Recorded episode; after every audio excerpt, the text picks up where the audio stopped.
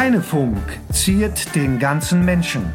Der Podcast des Heinrich-Heine-Gymnasiums in Oberhausen. Laser, einer von uns muss starten. Ja. Angesichts, angesichts der Dann Uhrzeit fangen Sie soll ich an. machen. Okay. Ja.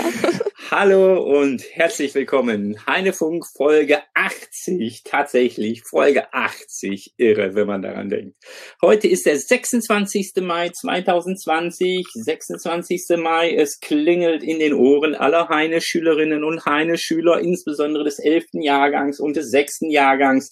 Sie sind nämlich jetzt in diesem Augenblick, es ist 11.15 Uhr am Morgen. Sie sind jetzt und im Augenblick in der Schule. An meiner digitalen Seite als Co-Moderatorin ist die Besa. Hallo Besa.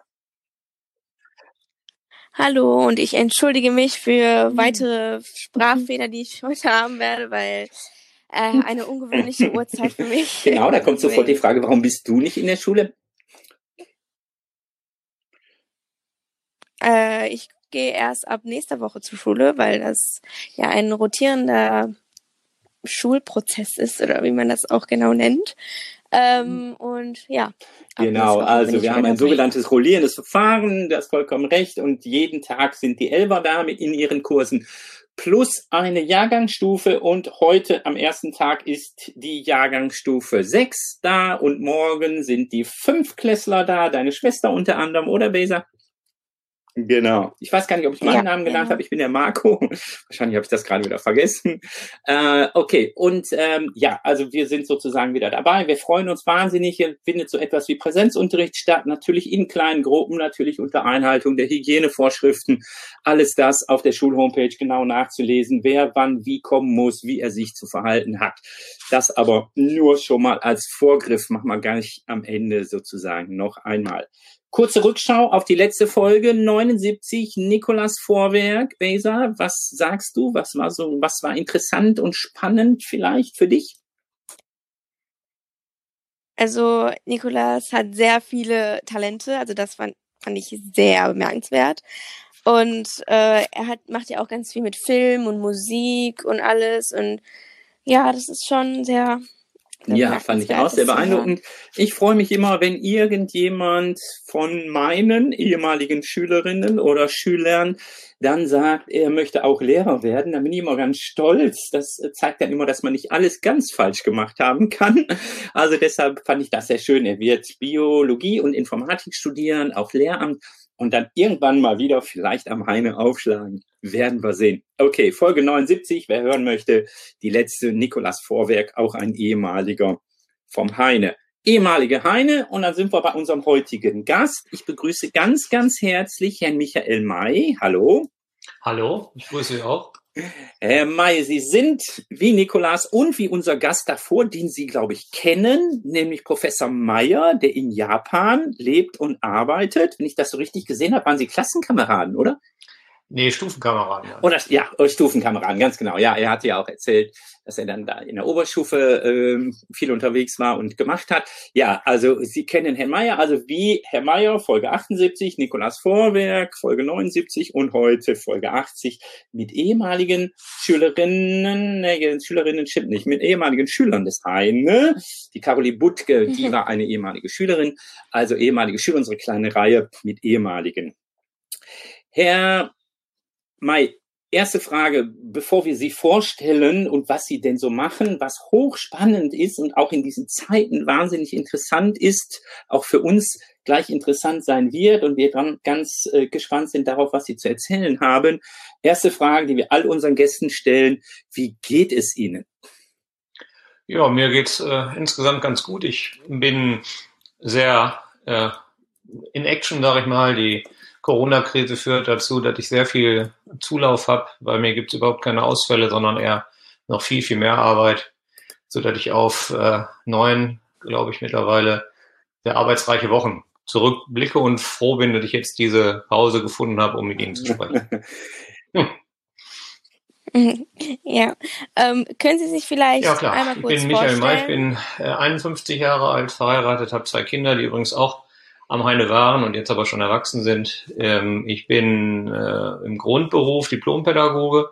Danach habe ich eine Ausbildung zum Psychoanalytiker äh, für Kinder und Jugendliche gemacht, auch zum Verhaltenstherapeuten, zum Traumatherapeuten, zum Gerichtsgutachter. Ich bin Dozent und Supervisor an verschiedenen Ausbildungsinstituten und seit äh, 1999 in Oberhausen in eigener Praxis niedergelassen. Seit 2005 bin ich zusätzlich noch Leiter einer Jugendhilfeeinrichtung für traumatisierte Kinder. Jetzt haben Sie ja. Psychoanalytiker genannt. Können Sie vielleicht und Traumatherapeut, können Sie vielleicht nochmal Ja, die meisten erklären, genau äh, aktiven Schüler, die Psychologie oder Erziehungswissenschaften haben, werden ja notwendigerweise mit Sigmund Freud und seinen Theorien konfrontiert sein. Ich habe äh, nach dem Studium der Erziehungswissenschaften in der Klinik gearbeitet und da festgestellt, dass die Pädagogik wenig Erklärungs- und Verstehensansätze für die seelischen Auffälligkeiten der Kinder bietet und habe mich dann nach einer äh, psychotherapeutischen Ausbildung umgesehen, die ja eine Art Postgraduiertenstudium heute noch ist. Die wird gerade reformiert. Das heißt, man äh, macht seine Ausbildung an einem privaten Institut, muss das auch privat bezahlen und war dabei gleichzeitig auf der Suche nach einer Ausbildung, die eben eine Kassenzulassung bringt, die also mich kassenärztlich niederlassungsfähig macht, sodass ich über Krankenkasse abrechnen kann. Und da hat mir die Psychoanalyse am besten gefallen, weil ich eben finde, dass sie sehr gute Theorien zum Verstehen und Intervenieren bietet. In der Klinik bin ich dann sehr massiv konfrontiert worden mit äh, erheblich bindungstraumatisierten, misshandelten, missbrauchten, vernachlässigten Kindern äh, gewesen und äh, die haben mich dann sozusagen in Anführungsstrichen in der Praxis auch, als ich mich dann 2000 in Oberhausen niedergelassen habe, selbstständig gemacht habe, heimgesucht. Denen war aber häufig durch Einzelpsychotherapie, die relativ selten, also ein oder zweimal pro Woche stattfindet, nicht ausreichend zu helfen. Deswegen habe ich halt ein Konzept geschrieben für eine Tagesgruppe, wo die Kinder jeden Nachmittag kommen und wo sie ein sogenanntes heilsames Milieu bekommen, um die äh, Schwierigkeiten, die wir haben, ausreichend aufzufangen und die Kinder weiterzuentwickeln. Ja, wahnsinnig spannend. Da kommen wir gleich nochmal drauf zurück, ähm, auch auf Ihre Tätigkeit, die Sie ähm, dann ähm, natürlich selbstverständlich beruflich oder mit beruflichem Bezug machen, nämlich für den Kinderschutzbund. Ähm, aber mhm. ich würde ganz gerne nochmal versuchen, die Schleife sozusagen äh, vom zum Heine zu machen, aber auch wirklich nur ganz kurz ähm, Sie haben gerade gesagt, die Pädagogik hat Ihnen nicht so viel gebracht oder war Ihnen nicht Erklärung genug. Das ist natürlich jetzt für alle Pädagogikkolleginnen und Kollegen nicht so, nicht so, ähm, nicht so schön zu hören. Hat Sie denn das Heine in Ihrem äh, beruflichen Werdegang irgendwie geprägt? Also hat Ihre Schulzeit ja. Ihnen, Ihnen, äh, ja.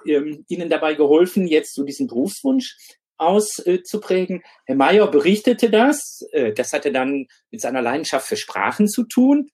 Und bei Ihnen? Ja. Hm? Ja, bei mir war es so, dass ich ja am Heine eine äh, sehr altsprachlich humanistisch orientierte Bildung ähm, genossen habe, für die ich heute sehr dankbar bin. Ich glaube, dass ich eine sehr umfassende Allgemeinbildung mitbekommen habe. Ich habe ja Latein ab der fünften Klasse gehabt und äh, Griechisch ab der neunten Klasse, habe auch beide entsprechend dann abgeschlossen. Ähm, eigentlich war es so, dass mich äh, das Fach äh, Erziehungswissenschaften schon an der Schule interessiert hat, wobei es ja da im Wesentlichen um Normaltheorien und nicht um äh, Erklären von pathologischen, also krankhaften Entwicklungen geht. Deswegen greift die Erziehungswissenschaft an der Stelle ein bisschen kurz, weil sie keine äh, Theorien zur Entstehung von Krankheitsbildern liefert. Das ist aber auch nicht ihre Aufgabe. Ich habe dann äh, ja, da war ich jetzt, ja, da war ich jetzt ein bisschen böse. Ja, natürlich, ja klar. Ja, ich, ich bin ja auch Diplompädagoge im Grundberuf, von daher äh, bin ich ja dann äh, sozusagen in der Kritik bei mir selbst. Ja. Innerhalb meiner Arbeit ist es jetzt so, dass die Analyse, die Psychoanalyse eben die Modelle liefert und die Pädagogen eben versuchen darauf fußend eine störungsspezifische pädagogische Strategie, die jetzt wenig mit Versuch und Irrtum oder Reiz und Reaktion zu tun mhm. hat zu entwickeln. Aber nochmal zum einen zurück, als ich Dateien verlassen habe, wollte ich eigentlich Ingenieur werden. Ähm, ich war naturwissenschaftlich und auch mathematisch ganz gut. Äh, habe dann aber 20 Monate Zivildienst gemacht in einem Kinderheim und habe dann für mich entschieden, dass ich doch lieber die brotlose Kunst der Pädagogik sozusagen äh, sehr zum Schrecken mancher studiere und, und nicht Ingenieur werde, was ja ein ehrenwerter Beruf ist, in dem man auch Geld verdienen kann. So war früher die Meinung. Äh, ich bin heute sehr glücklich mit dieser Entscheidung. Ähm, und ich glaube, dass viele Lehrpersonen mich schon sehr geprägt haben. Ich habe beispielsweise von der fünften Klasse an meinen Klassenlehrer bis zur 13 gehabt, weil mein Mathematiklehrer war genauso. so dass eigentlich auch ein sehr enger Bezug ähm, und eine enge Begleitung stattfand, was heute in meinen Therapien eben auch wichtig ist. Okay. Und, und da Sie ja, entschuldige, ja, und Sie ja Ihre, Ihre Kinder dann äh, auch aufs Heine geschickt haben, kann es nicht so ganz schlimm gewesen sein, oder? nee, ich bin immer sehr gerne zur Schule gegangen. Ich verbinde meine Schulzeit mit vielen der guten Erinnerungen. Der Herr Meier wird Ihnen vielleicht auch berichtet haben, dass wir ja uns jährlich äh, in einem kleinen Treffen und äh, alle fünf Jahre in einem großen Treffen treffen. An dem großen Treffen nehmen bis zu 80 Prozent der ehemaligen Stufe teil. Ja, schön. Äh, das spricht sicher dafür, dass es einen sehr massiven und intensiven Zusammenhalt unter uns gab, wovon ich heute auch noch profitiere. Ich habe noch sehr viel Kontakt als ehemaliger Stufensprecher zu ganz vielen aus der Stufe ähm, und das jetzt äh, äh, mehr als äh, 30 Jahre, also mittlerweile 33 Jahre nach Abitur. Ja, schön. Herr Mayer berichtete auch, dass er äh, die 9200 ja. Kilometer aus Japan nicht immer kommen, nicht immer kommen kann, aber das einmal tatsächlich, hm. einmal tatsächlich von erzählt, von berichtet hat. Ja, ja, ja genau. Ja, ja sehr, häufiger zu den. Sehr gut.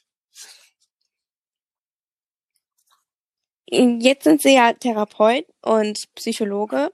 Ähm, und da bei normalen, im normalen Alltag, im Beruf, kommt der, ähm, kommt der, wie Patient. das? Der Patient, Patient, genau, Patient ja zu Ihnen. Und jetzt in den Corona-Zeiten ist das ja wahrscheinlich nicht mehr so möglich. Und ähm, wie sind jetzt Ihre, Ihre Arbeitsbedingungen. Ich, Arbeitsbedingungen. Ja, Sprachfehler. Also ich erinnere mich daran, dass wir die Uhrzeit, dass wir die Uhrzeit von 11 Uhr noch ein bisschen später legen wir den nächsten Interviews. ja, also die Arbeitsbedingungen unter Corona. Bei mir war es tatsächlich so, dass ähm, zum einen äh, ich äh, sehr am Anfang, also ab dem Tag, wo der Shutdown verkündet wurde, an diesem Freitag, ich glaube, bei der 16.3., äh, an dem darauffolgenden Montag dann äh, die Zulassung zur Videotherapie äh, beantragt habe. Das heißt, äh, man muss dann bei der Kassenärztlichen Vereinigung einen üblichen Antrag stellen. Der wird normalerweise in drei bis sechs Monaten bewilligt. Diesmal war das in 14 Minuten per E-Mail. Nicht schlecht. Äh, das wies schon darauf hin, dass wir vor einer sehr außergewöhnlichen Situation stehen, die ich in 20 Jahren noch nicht erlebt habe. Dass sich also eine kassenärztliche Vereinigung in dieser Weise so zügig verhält, ist für eine Behörde sehr ungewöhnlich. Ähm, ich habe die Videotherapie, äh, da wird ein äh, abhörsicherer Link verschickt über ein spezielles Programm, auch bisher eine, einige Male genutzt, wenn beispielsweise Eltern oder Kinder Hochrisikogruppen angehören oder wenn sie in Quarantäne äh, sind, weil sie angesteckt sind. Ansonsten kommen die Patienten zu mir ganz normal in die Praxis. Ich habe hier sehr massiv äh, die Hygiene raufgefahren. Das heißt, wir sprechen nur mit Masken, die Räume sind belüftet, ich habe Spuckschütze, äh, wir halten Abstand und man muss sich die Hände waschen, äh, sodass äh, die Therapie letztendlich fast ungehindert bei meinen Patienten äh, durchgehend verläuft. Die sind in der Regel sehr froh. Äh, ich habe allerdings auch häufig sehr belastete äh, Patienten. Äh, manche von denen sind ein bisschen entlastet dadurch, dass jetzt nicht so viel Schule stattfindet. Hm, aber andere haben doch stärkere Existenzängste, weil man auch nicht genau weiß, ja. wie man die Lage verstehen und einschätzen. Mhm. Aber Sie haben gerade gesagt, Sie haben also auch äh, Gruppen, äh, die, äh, die dann kommen oder mit denen. Nein, ich bin innerhalb der Praxis bin ich Einzeltherapeut, okay. aber ich leite ja eine Jugendhilfeeinrichtung. Mhm. Und da gibt's eine Tagesgruppe und auch eine Eltern-Kind-Gruppe für 0 bis 6-Jährige. Mhm. Tagesgruppe ist für Schulkinder.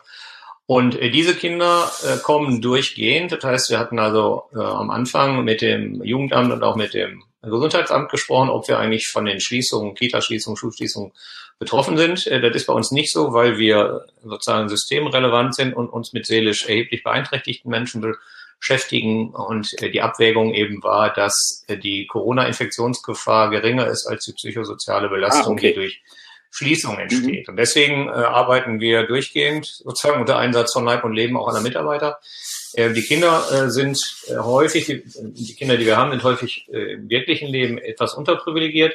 Mm, aber jetzt sind sie eigentlich eher überprivilegiert, weil sie schon seit Anfang an Zugang zu einer Gruppe haben und entsprechende Beschäftigung pädagogischer Art auch erfahren und nicht nur zu Hause von den Eltern irgendwie gehandelt werden. Okay, also Sie konnten sozusagen relativ normal unter besonderen ähm, Vorsichtsmaßnahmen natürlich, aber ansonsten halt relativ normal weiterarbeiten. Sie haben ja schon gerade im Vor ja. in der Vorstellung gesagt, eigentlich ist Ihre Arbeit mehr geworden und nicht weniger. Ähm, führt ja. zu der Frage, ähm, ähm, was macht es eigentlich mit Menschen, äh, die unter diesen Kontaktbeschränkungen leben müssen. Sie haben gerade gesagt, einige haben davon durchaus auch ähm, einen Vorteil gehabt, haben profitiert, andere aber andere aber nicht. Was, was macht es denn so allgemein mit uns Menschen, äh, wenn wir unter diesen Kontaktbeschränkungen halt leben müssen und andere Leute nicht, nicht sehen äh, dürfen, unsere Freunde nicht treffen dürfen? Und gibt es vielleicht Unterschiede zwischen den Generationen? Also ist es vielleicht für Kinder besonders schlimm oder besonders einfach? Hm. Also ich glaube, das hängt sehr von den individuellen Bedingungen ab. Äh, die Corona-Beschränkungen in dieser Art, ähm, wie sie durchgeführt wurden, äh, wurden ja von allen psychotherapeutischen Fachverbänden erheblich kritisiert, weil sie äh, stark die Wirtschaft schützen, aber wenig auf die Sozialität sozusagen des Menschen als in Anführungsstrichen Herdentier eingegangen sind. Wir haben einige Kinder hier gesehen, die äh, durch die Schule eher emotional belastet sind, äh, stressartig oder durch die Lautstärke, die da zuweilen in den Klassen herrscht und die äh, sozusagen einfacher, weil wir auch häufig Integrationshelfer haben, einfacher alleine oder jetzt mit einem Pädagogen sich den Stoff erarbeiten. Die Kinder allerdings, muss ich ehrlich sagen, leiden sowohl in der Praxis als auch in der äh, Tagesgruppe schon erheblich darunter, dass ganz wenige Lehrer nur ähm, persönlichen Kontakt äh, suchen, wirklich sehr ähm, bedauerlich ja. finde. Ja, gerade in den Grundschulen ist es ja so, dass ein Lehrer doch nicht so wie in einer weiterführenden Schule irgendwie 100 oder 140 Schüler hat, sondern eben nur seine Klasse. Ähm, die persönliche Betreuung lässt dann in den allermeisten Fällen sehr zu wünschen übrig, so dass man sich auch als Pädagoge bei Zeiten fragt, ähm, ob man tatsächlich vom Brot allein lebt oder ob nicht ähm, auch eine Lehrer-Schüler-Beziehung eine soziale und emotionale Komponente haben sollte. Ähm, das ist was, was wir hier täglich auffangen und die Kinder sich eben auch fragen, warum das eigentlich so ist. Ähm, letztendlich ist es aber so, dass äh, ich ja viele Patienten habe, die grundverunsichert sind, die also weniger Urvertrauen als viel mehr Urmisstrauen mhm. entwickelt haben und die Corona-Krise spielt dem noch zu, so dass so ein grundsätzliches Gefühl von Verunsicherung entstanden ist, wenn dazu noch Arbeitsplatzbedrohung oder Arbeits Platzverlust kommt, eine kleine Wohnung ohne Garten und ohne Balkon ähm, da ist, dann ist immer die Frage, äh, wie groß werden die Gefahren, auch mit Blick auf Kinderschutz. Mhm. Und äh, wenn man weiß, dass etwa 60 Prozent der Kindeswohlgefährdungsmeldungen durch Schulen, Kindergärten und Vereine stattfinden, äh, dann weiß man, dass jetzt im Moment kaum welche stattfinden, was aber nicht heißt, dass keine Kinder, äh, Kinder, Kindeswohlgefährdung stattfinden, sondern weniger äh, sozusagen Meldungen, ja, weil einfach nie wahrgenommen wird. Und das macht schon große Sorgen. Äh, ganz wenige Klienten oder Patienten haben sich gut nach Hause zurückziehen können. Das sind die, die sowieso eher eigenbrötlerisch für sich alleine sind. Die haben ein bisschen profitiert. Alle anderen hungern sehr nach mhm. Kontakt. Ja, wie wir alle wahrscheinlich. Ja.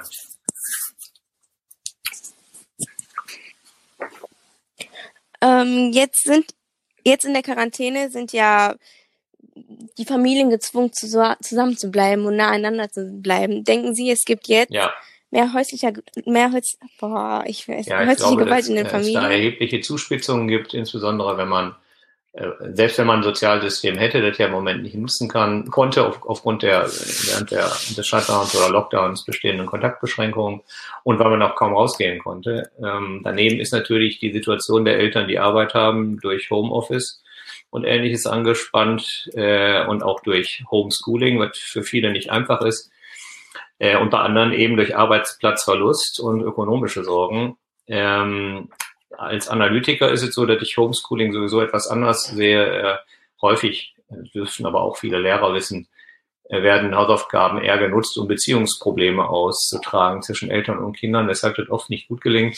Wobei da eben dann nicht darum geht, äh, das Hausaufgaben ja eigentlich dazu gedacht sind, Stoff zu vertiefen und einzuüben, äh, sondern eben äh, andere Konflikte, die aus der Eltern-Kind-Beziehung stammen, da dann breitgetreten werden. Und deswegen versuchen wir das hier möglichst okay. zu trennen. Mhm. Also die, die Kinder äh, und Eltern ihre Konflikte führen, aber nicht auf der Ebene der Hausaufgaben, weil da soll eigentlich gelernt Ah, okay, das ist spannend. Also das sozusagen die Betreuung, die im Augenblick ja notwendig ist, wahrscheinlich, oder in einigen Familien halt notwendig ist, auch so diese schulische Betreuung, dass die eigentlich ähm, mehr ein, also keine Hilfe natürlich erstmal ist, sondern mehr ein Vehikel, um die Konflikte, die ohnehin vorhanden sind, dann auch auszutragen. Also eigentlich ist das eher kontraproduktiv dann, wenn die, wenn die Eltern äh, helfen oder helfen wollen bei den schulischen Aufgaben, die ja im Augenblick dann halt online äh, organisiert werden. Ja, äh, es ist so, dass ähm, manche schaffen äh, sozusagen äh, die bei, diese beiden Dinge zu trennen, aber ich denke, das sieht man auch, wenn Ehepaare beispielsweise zusammenarbeiten, dann kann es durchaus sein, dass eben Beziehungskonflikte in die Arbeitsebene schwappen oder machen sie mal einen Spieleabend unter Pärchen, dann werden wir auch zu sehen. ja. ja. Wer mit wem äh, wie verbunden ist und wer sich wie fühlt. Äh, das sind so besondere Anlässe, wo Bühnen ja. geboten werden.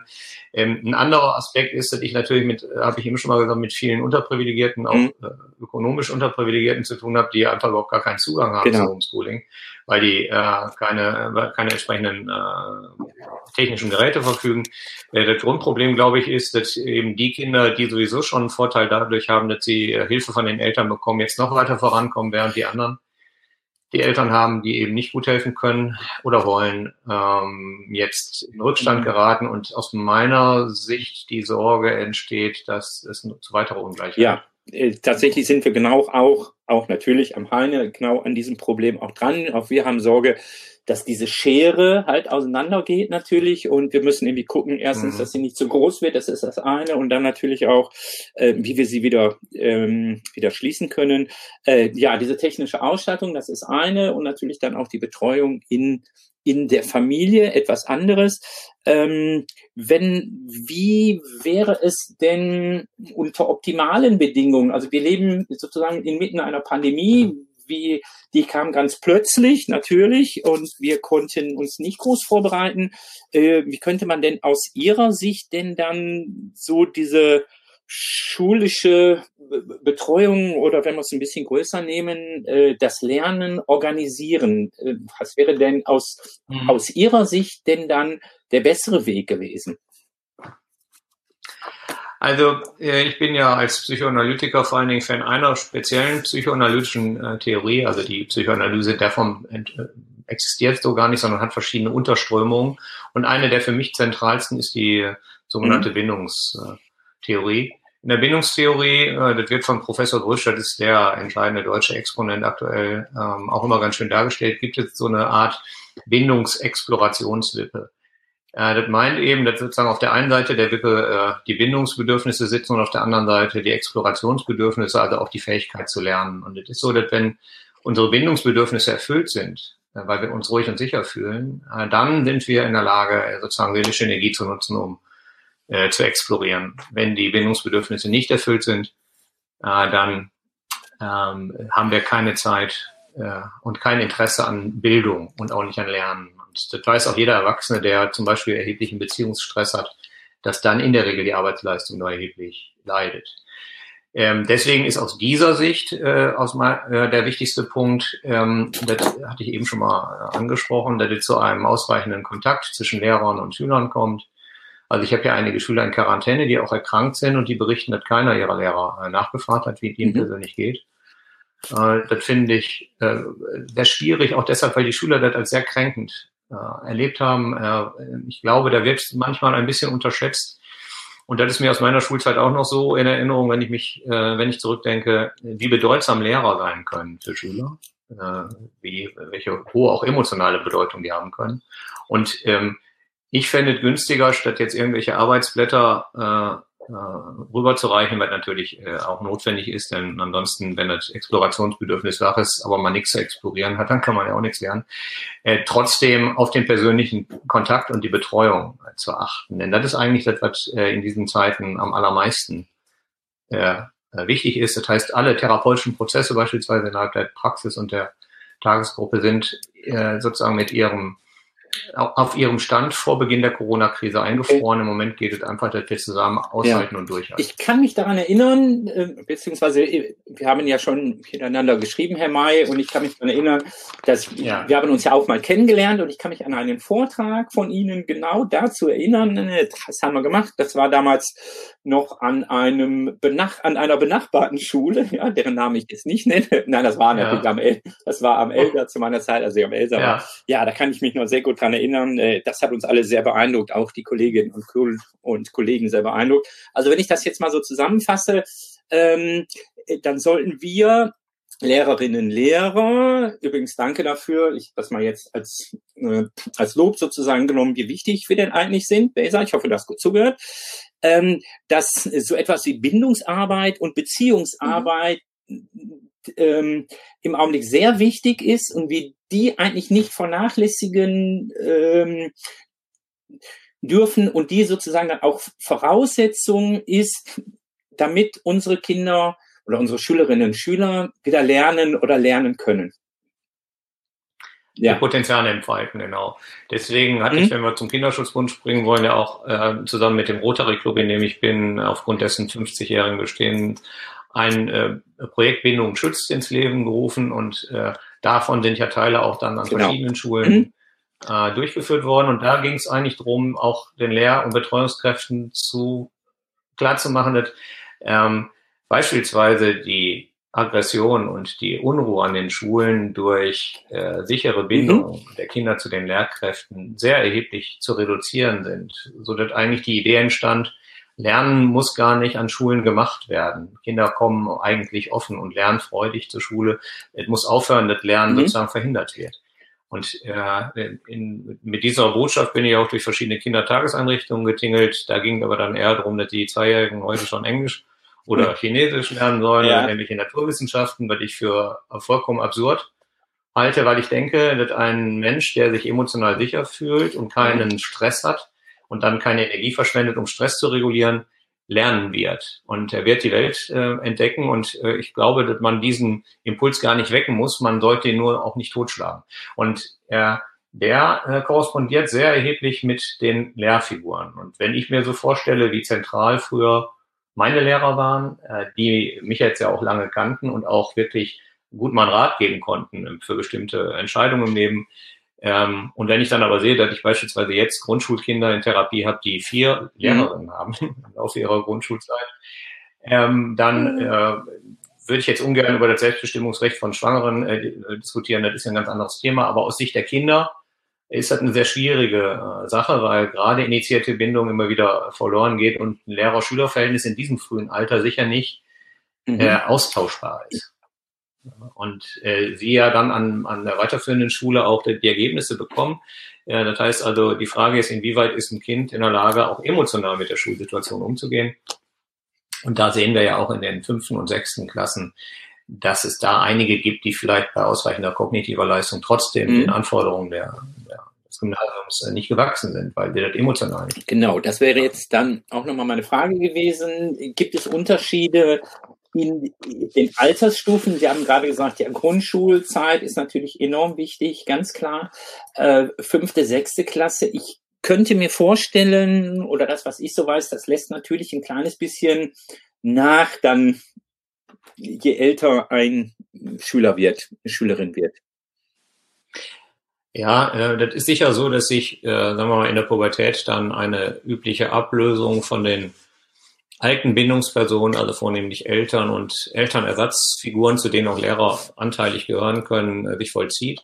Wird auch notwendig zuweilen mit etwas Protest äh, der Jugend. Nein, das, glaub, das, da habe ich nur von gehört, Herr May das leise geworden ist, mhm. äh, einhergehen sollte, äh, um sich dann äh, letztlich am Ende sozusagen durch die psychoanalytische Theorie zur Persönlichkeitsentwicklung als integrierte, unabhängige Persönlichkeit so mit 18, 19 Jahren mhm. zu fühlen. Und ähm, ja, das sind eben wichtige Prozesse, die aus meiner Sicht vieles äh, verstehbar machen und äh, wo es auch sinnvoll sein könnte, dass Schule auch darauf äh, Bezug nimmt äh, und versteht, zu welchen Zeiten welche Erwähnungsangebote gemacht werden äh, können und äh, zu welchen anderen Zeiten aber auch eine, ein Aufbegehren oder eine Ablösung ganz notwendig ist. Ja, Sie sehen ja bei den entsprechenden Altersklassen, so ab 13, 14, dass es auch zuweilen notwendig ist, einfach dagegen zu sein, selbst wenn man keine andere oder bessere Idee hat. Aber das, diese Form der Gegenautonomie hat eine ganz wichtige Funktion und das wäre ja. gut, wenn das klar würde, weil man dann nicht äh, zu viel Macht ja, aufwendet, um damit umzugehen. Klar, ne? Logisch. Ähm, okay, ja, wunderbar, sehr spannend. Ja. Ähm, würden Sie sagen, dass die Quarantäne Kindern auch mal gut tut? Kein Stress für mehrere Wochen? Weil ich merke das ja auch an mir. Also in den Ferien ist das ja nicht immer so, dass man komplett frei von der Schule ist und mal nicht an die Schule denkt. Und also ich merke, dass es mir persönlich an manchen Stellen auch gut getan hat, dass ich mal komplett frei von Schule, also jetzt nicht komplett, aber dass man einfach weniger so an die Schule gedacht hat, an die Arbeiten und ähm, weil das ja auch mhm. eine Belastung für einen mhm. manchmal sein kann. Und äh, ja, also ich so? habe hier so erlebt, dass ähm, so wie zum Beispiel ich mir auch manchmal vorstelle, wie das eigentlich wäre, wenn ich nicht arbeiten würde, ähm, oder nicht mehr arbeiten würde, das vielleicht für ein paar Tage oder Wochen ganz nett sein kann. Ähm, aber wenn das Ganze dann äh, in Bildungssorgen äh, und Sorgen um die Zukunft, wie komme ich eigentlich mit meinem Abschluss klar, wie kann ich den Stoff nachholen und bewältigen, äh, mündet, dann wird es sicher schwierig. Das heißt, es steht sicher an, dass die Politik jetzt auch Konzepte vorgibt, so dass man eine Vorstellung haben kann davon, wie sich in Zukunft Schule gestalten kann. Äh, und vielleicht wäre da günstiger, ähm, dann darauf Wert zu legen, ressourcenorientiert zu gucken, also nicht immer zu sagen, was nicht geht, sondern eben zu gucken, was unter diesen Bedingungen geht. Und das ist so ein äh, therapeutischer Standpunkt, der weniger depressiv macht. Äh, äh, denn wenn man jetzt im Urwald sitzt und ein Haus bauen will, dann äh, nützt es nichts, wenn man überlebt, was man nicht, was man alles nicht hat, sondern es ist eben günstiger, wenn man guckt, äh, was man hat. Die Belastung durch die Schule ähm, oder vielmehr die äh, diese dieses ubiquitäre Allgegenwärtigsein äh, von Schule finde ich äh, grundsätzlich schwierig. Ich habe ja immer wieder Schülerinnen und Schüler, die mir berichten, dass sie vor den Osterferien eine Lektüre aufkriegen. finde ich ganz witzig. Wie sollen die dann nach den Ferien gelesen haben? Ich frage mich immer, äh, wie jetzt die Ferien eigentlich gemeint sind. Ich bin ja auch Arbeitgeber. Da ist es natürlich so, dass ich meinen Mitarbeitern ja. überhaupt gar nicht über ihre, ihren Urlaub irgendwas aufgeben darf. Und wenn ich das mache, dann kriege ich Ärger mit dem Arbeitsschutz und mit der Mitarbeitervertretung. Äh, das sind so äh, Paradoxien, die sich dem normalen Analytiker, sagen wir, nicht erschließen, äh, auch nicht mit logischer Vernunft, äh, so dass ich eben äh, finde, dass äh, nicht nur bei Mitarbeitern äh, überlegt werden muss, die kann ich äh, beispielsweise vermeiden und deswegen ist das bei mir innerhalb der Einrichtung auch verboten, dass Mitarbeiter sich im frei mit der Arbeit befassen. Ja, also wie kann ich verstehen, dass Dinge abgeschlossen ja. sind. Und äh, da ist für mich oft da die Frage, wie können eigentlich auch Lehrer und Lehrerinnen und Schülerinnen und Schüler und Eltern vor allen Dingen verstehen, dass alles seine Zeit hat und diese Schulzeiten, auch die Schulstunden, die Länge der Schulstunden, die Länge, wie man Hausaufgaben machen darf, ja nicht irgendwie Gott gegeben sind, sondern vielleicht so ein ganz klein wenig ausrichten an den äh, psychologischen Erkenntnissen über die letzten 200 mhm. Jahre, über die Aufmerksamkeitsdauer, ja. die Leistungsfähigkeit, die Pausennotwendigkeit. Und ähm, letztendlich äh, ist eben die Frage, wie unerfahrene Menschen Marathon laufen und die meisten schaffen den eben deshalb nicht, weil sie das nicht ordentlich einteilen. Und Jetzt scheint bei uns auch ein äh, Marathon anzustehen und da wäre es sehr wichtig, äh, solche Hinweise zu geben. Also ich bin ein großer Freund davon, konzentriert zu arbeiten, aber ich finde auch, wer Arbeit, gearbeitet hat, der soll auch essen sozusagen. Ähm, und ich finde das sehr bedenklich, was Sie sagen, äh, dass Schule sozusagen in alles reinschwappt, mhm. das würde ich sehr vermeiden. Das ist eine Sache, die schon ja auch bei den Studenten in den Anfangssemestern, wir haben ja hohe Burnout-Raten, ja, da fragt man sich immer, wie kann das sein? Dazu oder darauf hinweisen, dass es schwerfällt, die Lebensbereiche zu trennen. Das ist was, mhm. was ich aber unbedingt tun würde. Es klingt, es klingt so ein ja. kleines bisschen nach Work-Life-Balance, ja. ja. Ähm, äh, vor dem, genau, vor der Frage nach ja, der genau, äh, Literatur einen kurzen Einschub an Baser. Baser, hast du das Buch gelesen, das ich dir geschickt habe? Werde ich dich beim nächsten Mal fragen, unabhängig von den Ferien oh, übrigens, Henna, ja, also das, das, war jetzt nicht über die Ferien. Ähm, was würden Sie denn jetzt dann Eltern und vielleicht auch Schülern, die ein bisschen älter sind, die sich das schon selbst gut organisieren können, denn dann raten in diesen Zeiten, in denen kein oder ab jetzt, ab heute nur wenig Präsenzunterricht stattfindet, wie kann man denn so etwas denn dann managen? Also wir hatten gerade gesagt, Work-Life-Balance, sollte man sich Uhrzeiten machen, Uhrzeiten setzen, sollte man sich Ziele setzen? Wie kann man denn so etwas denn dann ganz praktisch gut organisieren? Was würden Sie denn dann Eltern oder, wie gesagt, ja. ein bisschen älteren Schülern vielleicht, die das selbst machen können, raten?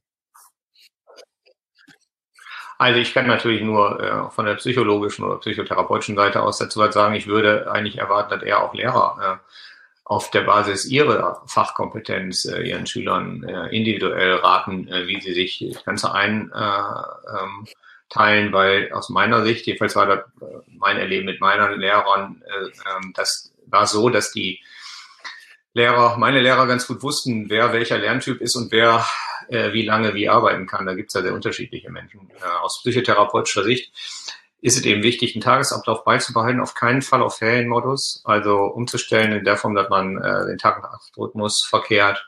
Es ist sehr wichtig, sich feste Arbeitszeiten vorzunehmen und dann auch Pausen zu machen. Es wäre ganz wichtig, das ist auch so, ein, äh, so eine Klage ganz vieler Schüler, dass sich die Lehrer vielleicht mal absprechen, äh, wie viele Hausaufgaben man aufgibt. nicht jeder so lustig vor sich hin weil dann ja, äh, nämlich so ist, und das ist kein Scherz und natürlich hier dauernd, ähm, und auch nicht deshalb, weil ich jetzt nur Fünfer-Schüler habe. Ich habe ausgezeichnete äh, Schüler mit Einser-Noten äh, und äh, 1,0 Abitur äh, erfolgen. Äh, das heißt also, hier kommen nicht nur Menschen, die die Lernschwierigkeiten haben, aber alle die berichten darüber, dass es wenig Maß und wenig Ziel gibt. Manche gibt, die ganz wenig aufgeben und andere ganz viel. Und deswegen rate ich hier im Rahmen der Autonomieentwicklung immer dazu, äh, so viel gut zu schaffen, wie man kann und ansonsten in der Krise eben sich vorzustellen, dass es größere Probleme gibt, als äh, in der Schule was zu verpassen. Denn es nützt nichts, wenn man jetzt sozusagen auf der Felge geht und sich selber überfordert und am Ende äh, keine Luft mehr hat, die nächste Krise zu bewältigen. Wir wissen alle nicht, wie Corona mhm. ausgeht. Ähm, könnte sein, dass es im Herbst spätestens eine zweite Welle gibt, dass dann noch massivere Maßnahmen notwendig sind. Wenn wir Glück haben, kommt das natürlich erst nicht. Aber ich denke, es ist immer gut, wenn man sein Pulver nicht im Vorhinein verschießt, sodass man eben versucht, äh, für sich selber einen äh, Rhythmus zu finden, der dem eigenen so sein entspricht, äh, der aber auch wahrnimmt, wie man ist. Also dass beispielsweise die Frühaufsteher besser morgens lernen und die anderen eben später, weil jemand, der ein Spätzünder ist, tagemäßig gedacht, der, dem nützt es nichts, wenn er um 8 Uhr anfängt zu lernen, weil er da einfach nicht fit ist. Ähm, der aber auch vielleicht beim Lehrer mal nachfragen kann, um eine individuelle Beratung zu kriegen. Denn wenn die Schüler alles schon alleine machen könnten, dann würde man sich ja fragen, warum man eigentlich ganz lange studieren muss, um Lehrer zu werden und warum man eigentlich erst ab 18 studieren kann.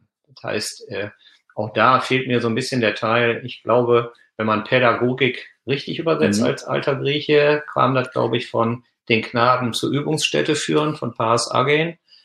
Und ich fände es wichtig, dass in dieser Krise auch geführt wird. Also nicht nur emotional, weil ich eben hatte, sondern auch mit Blick auf, ja, wie kann man sich den Lernstoff einteilen? Und bei mir hier ist es so, dass meine äh, Patientinnen in der Regel da viel besser organisiert sind. Die sind ziemlich fit, die schaffen das gut, die achten auf sich selber. Die Jungs, die ich hier habe, die äh, brauchen eher klare Ansagen, so dass es auch in den Therapiestunden dazu kommt, dazu beraten. Jetzt nicht in dem Sinne, äh, dass ich Hausaufgaben mache, aber äh, dass ich eben versuche, mit denen äh, einen Plan aufzustellen, der überhaupt schaffbar ist der also nicht unrealistisch ist. Ja, das ist aber, entschuldige Besa, ein ganz spannender Punkt vielleicht nochmal. Also es gibt es einen ähm, Unterschied, ähm, Unterschied zwischen den Geschlechtern in der Fähigkeit der Selbstorganisation, wenn Sie das so sehen. Und dann, Besa, hast du natürlich Glück gehabt. Ja, ich, ich glaube aus meiner Erfahrung, dass es den gibt, wobei sich die Pädagogen und Psychologen noch äh, darüber streiten, ob er sozusagen organisch oder anerzogen ist. Ähm, Im Rahmen der äh, pädagogischen Diskussion auf der Schulebene gibt es ja aus meiner Sicht im Moment zwei Strömungen. Äh, zum einen sind Mädchen offensichtlich die Bildungsgewinner. Es gibt viel mehr Mädchen, die Abitur machen als Jungs und auch mit besseren Leistungen. Ähm, das spricht vielleicht ein bisschen dafür, dass das Bildungssystem im Moment den weiblichen Bildungsanforderungen äh, etwas besser entspricht. Ähm, und es gibt auf der anderen Seite eben Jungs, die ähm, aus meiner Sicht äh, tatsächlich etwas mehr Anleitung und äh, Führung äh, im guten Sinne und nicht im 33er verbrauchten Sinne sozusagen brauchen, ähm, dass sie sozusagen jemanden haben, äh, wie ein Trainer, der deutlicher anleitet. So ist jedenfalls meine Erfahrung. Ob das jetzt, ich habe da jetzt keine Forschungsergebnisse selber erstellt, aber ich glaube, dass das State of the Art innerhalb der Schulpädagogik ist. Ein anderer Punkt ist, dass Jungs im Moment ja sehr zügig äh, pathologisiert werden, weil vielen Frauen, Lehrerinnen, Erzieherinnen männliches Verhalten als äh, irgendwie krankhaft erscheint, äh, weil sie unruhig sind. Deswegen sind ja die ADHS-Vermutungen äh, bei Jungs schnell bei der Hand und auch ziemlich hoch. Jetzt gibt es natürlich in meiner, meinem Bevölkerungsteil eine ganze Reihe kranker Menschen, äh, aber nicht alles, was da krank erscheint, äh, also dem Laien in dem Sinne krank erscheint, ist auch krank. Ähm, und da wäre sicher wichtig, nochmal zu verstehen, dass Jungs beispielsweise sehr häufig ihre Unruhe einfach körperlich abreagieren. Und äh, dafür wird eben wichtig, äh, in der Schule auch entsprechende Möglichkeiten zu eröffnen. Ja, und Würden Sie auch sagen, dass die Corona-Zeit allgemein bei uns allen dauerhaft Spuren und Konsequenzen hinterlässt? Ja, das glaube ich schon, äh, dass wir ähm, mit erheblichen Folgen hier zu rechnen haben. So eine sehr schwere Verunsicherung haben wir selten erlebt, aber auch eine, ähm, die aus meiner Sicht nutzlos äh, an manchen Stellen herbeigeredet wird. Also ich habe mich sehr geärgert über die Berichterstattung eine Zeit lang, äh, wo beispielsweise ähm, nur die infizierten Zahlen, aber nicht die Anzahl der aktiven Infektionen äh, klar dargestellt wird, so dass man einen ganz falschen Eindruck bekommt. Ich halte es auch nicht für hilfreich, äh, irgendwelche Leichensargprozessionen aus Bergamo äh, zu zeigen, weil das Menschen einfach erschreckt.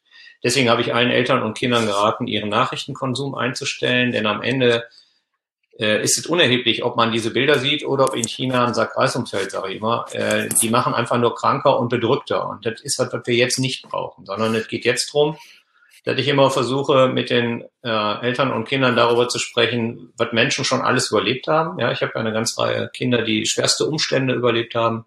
Und ich bin mir ziemlich sicher, dass wenn wir konstruktiv gucken, was wir eigentlich können, wir diese Corona-Krise auch meistern werden, weil sie viele Chancen äh, wirbt.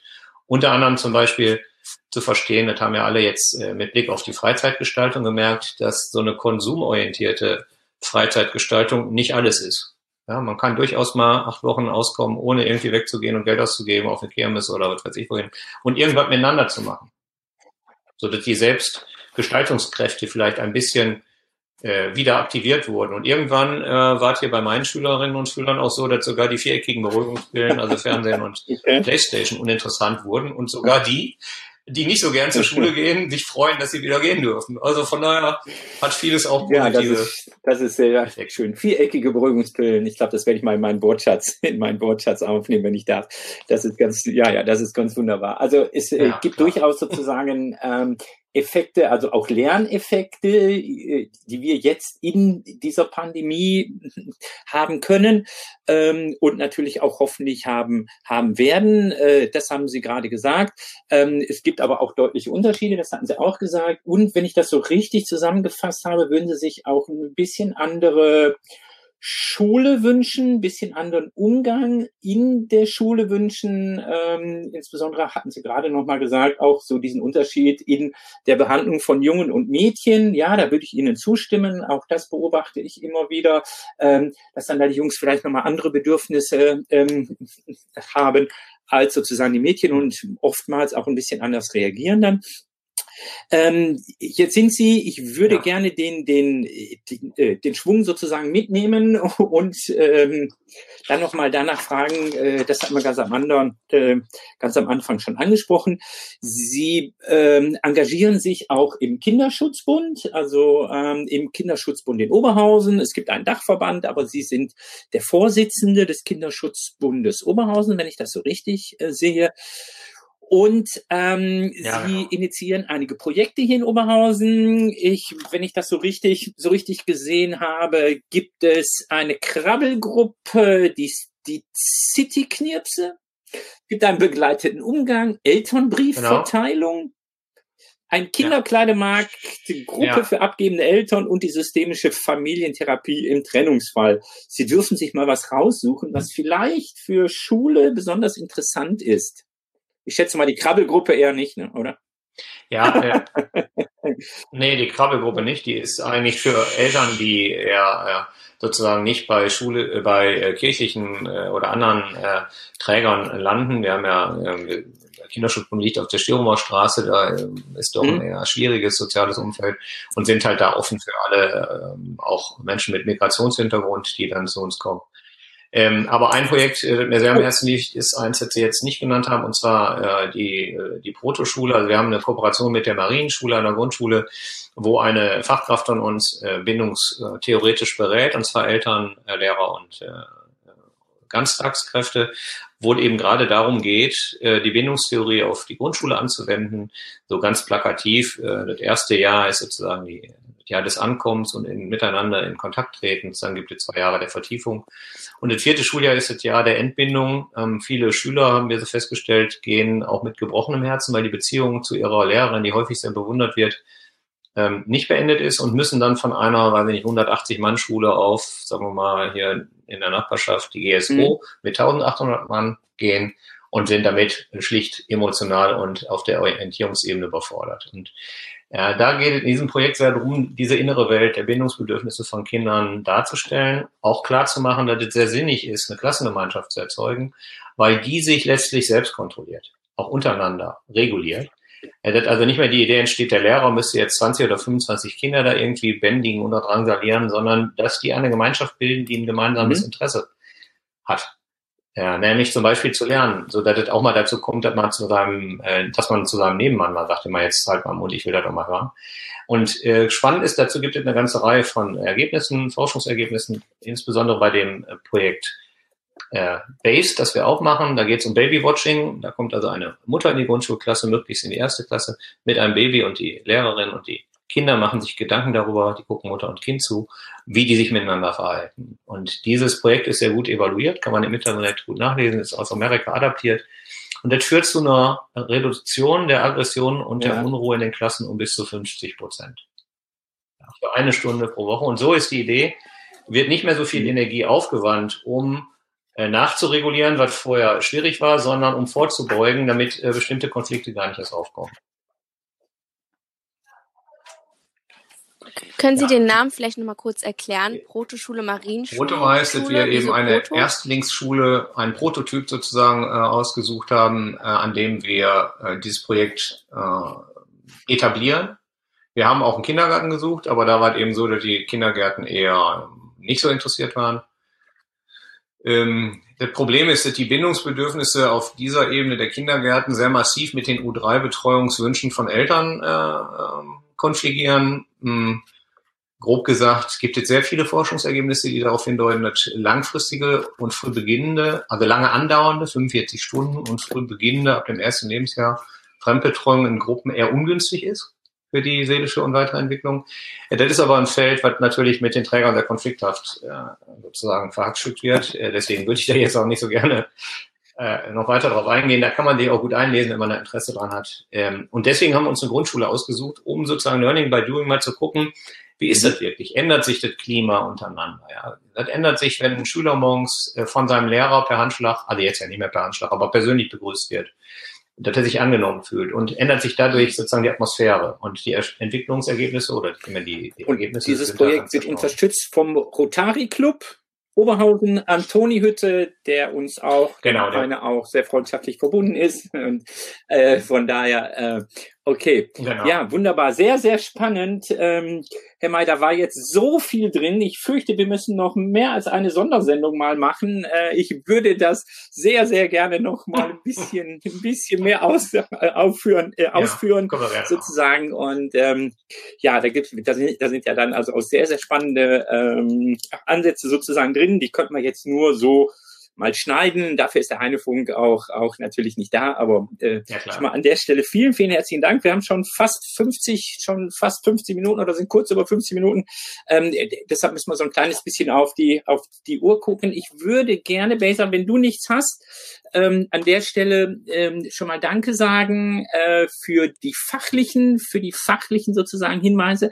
Ja, dann geht's noch ein kleines bisschen um Ihre Person. Wir wollen Ihnen die Fragen stellen, die wir all unseren, äh, unseren Gästen stellen. Den Namen, den wir sonst verwenden, verwenden wir natürlich bei einem Psychoanalytiker jetzt nicht. Ne? Das wäre, das wäre nicht ganz passend. Ich glaube, er versteht ja was anderes, anderes darunter.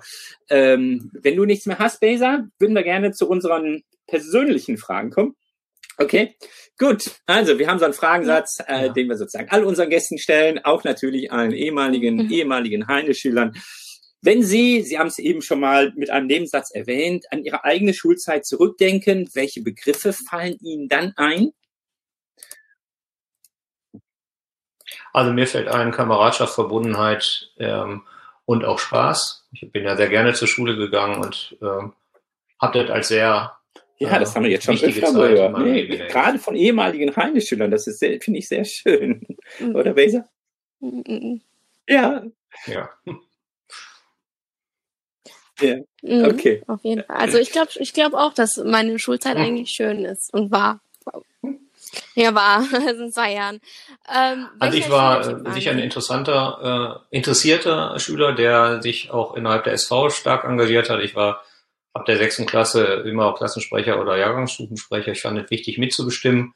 Damals wurde auch noch die Schülermitbestimmung äh, sehr umfangreich äh, gelebt und äh, das war auch was, was mir sehr viel Spaß gemacht hat. Sie erhalten 1000 Euro ohne weitere Bedingungen. Was machen Sie damit? okay. Die spende ich an den Kinderschutzbund. Wir haben äh, immer viel Bedarf. Ich selber äh, habe nicht nur viel Arbeit, sondern ich verdiene ausreichend, äh, so dass ich äh, da großzügig sein kann. Ich spende sowieso sehr viel äh, jedes Jahr und insbesondere der Kinderschutzbund ist leider in Oberhausen ein bisschen unterdimensioniert, weil vor allen Dingen äh, ein großes anderes Projekt, nämlich das Friedensdorf, sehr viele Spenden erhält, was auch sicher sehr löblich ist. Aber für uns ist es eben auch ja, wichtig, ab und Spenden zu bekommen. Deswegen wird aber noch.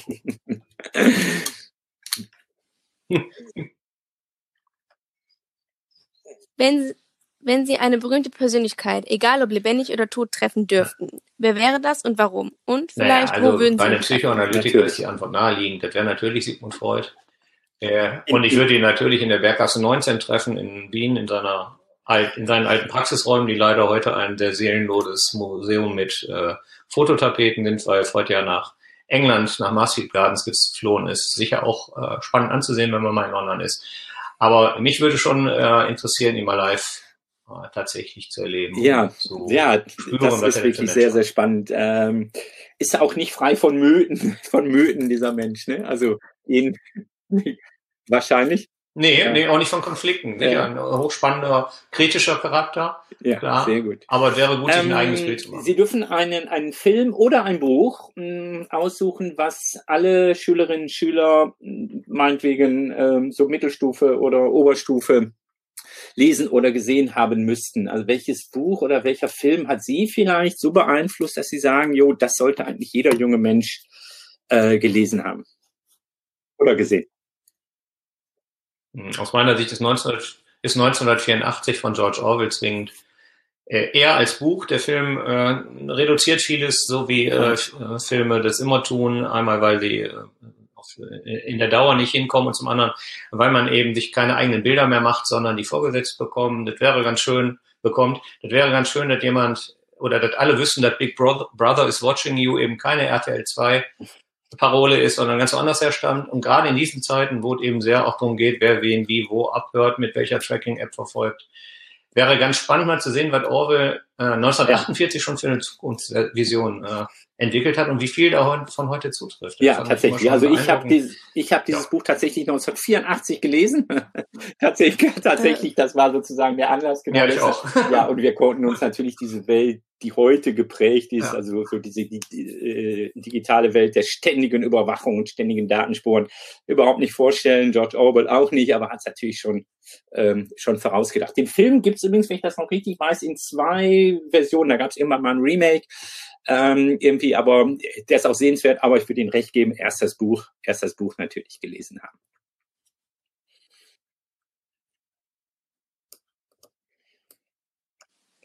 Was ist Ihr nächstes Projekt nach Also ich äh, denke, ich werde eine größere Reise unternehmen. Ähm, viele Urlaubspläne sind ja jetzt aufgrund der Reisebeschränkungen eingestampft worden. Das heißt, äh, das Geld äh, ist sozusagen aufgespart, aufgeschoben ist nicht aufgehoben. Oh, ich würde gerne mit einem Wohnmobil. Das ist spannend. Wie kriegen Sie denn das Wohnmobil dahin? Oder mieten Sie sich vor Ort ein? Ah, oh, das ist schön. Okay. Das würde vor Ort gemietet. Ich habe vor mhm. zwei Jahren mal eine Rundtour in Amerika gemacht. Das war auch hochspannend mit dem Auto, mhm. mit äh, Hotels, aber mir würde eigentlich Ja, tatsächlich, also nicht Kanada, Kanada, aber die Wohnmobiltour durch die USA steht auch noch auf meinem Plan. Das war eigentlich auch, war eigentlich auch schon war eigentlich auch schon geplant ah, ja. und mussten auch wieder äh, auch wieder verschoben, oh, ja. allerdings, äh, verschieben, allerdings aus anderen Gründen. Das war jetzt nicht unbedingt nicht unbedingt Corona. Ja, sehr schön. Ja. Ähm, die letzte Frage, unsere letzte Frage und durchaus auch immer die schwierigste Frage, die Frage nach der Maßeinheit, für die Sie für die Ihr Name stehen äh, dürfte.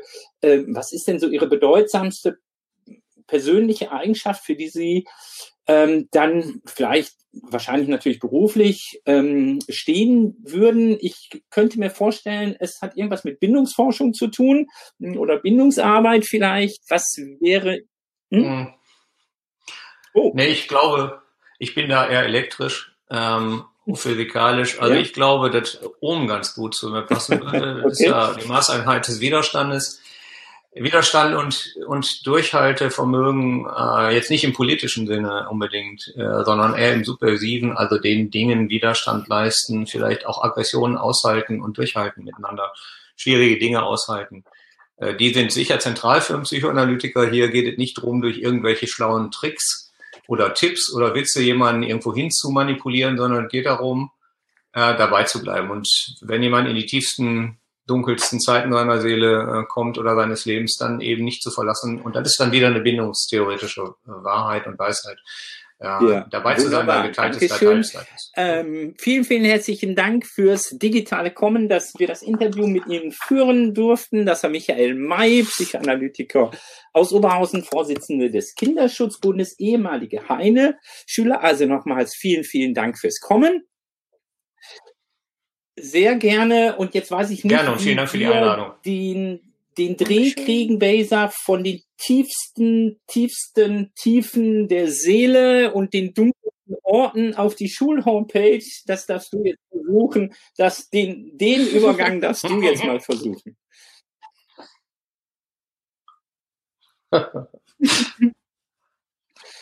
Äh, ja, einfach mal direkt drauf los.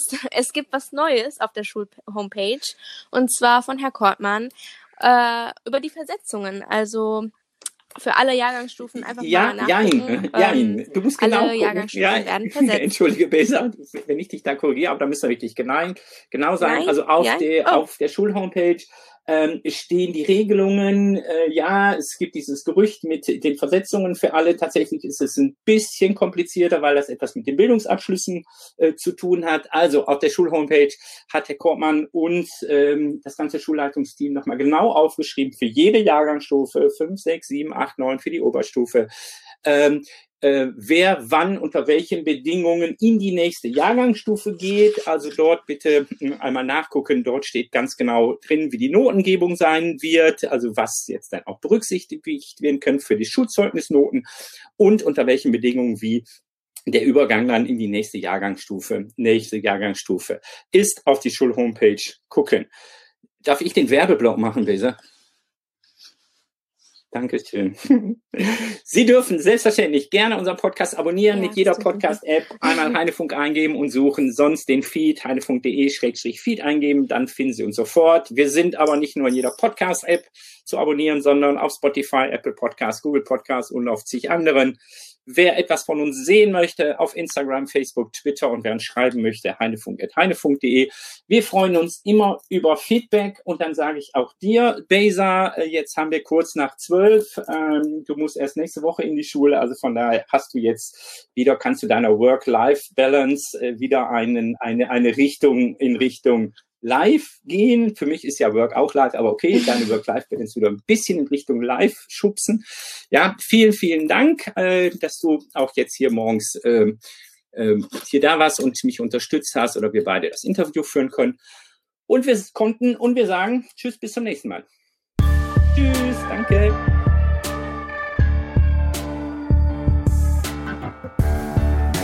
Heinefunk wurde Ihnen präsentiert vom Förderverein des Heinrich-Heine-Gymnasiums. Alle Folgen und mehr auf heinefunk.de.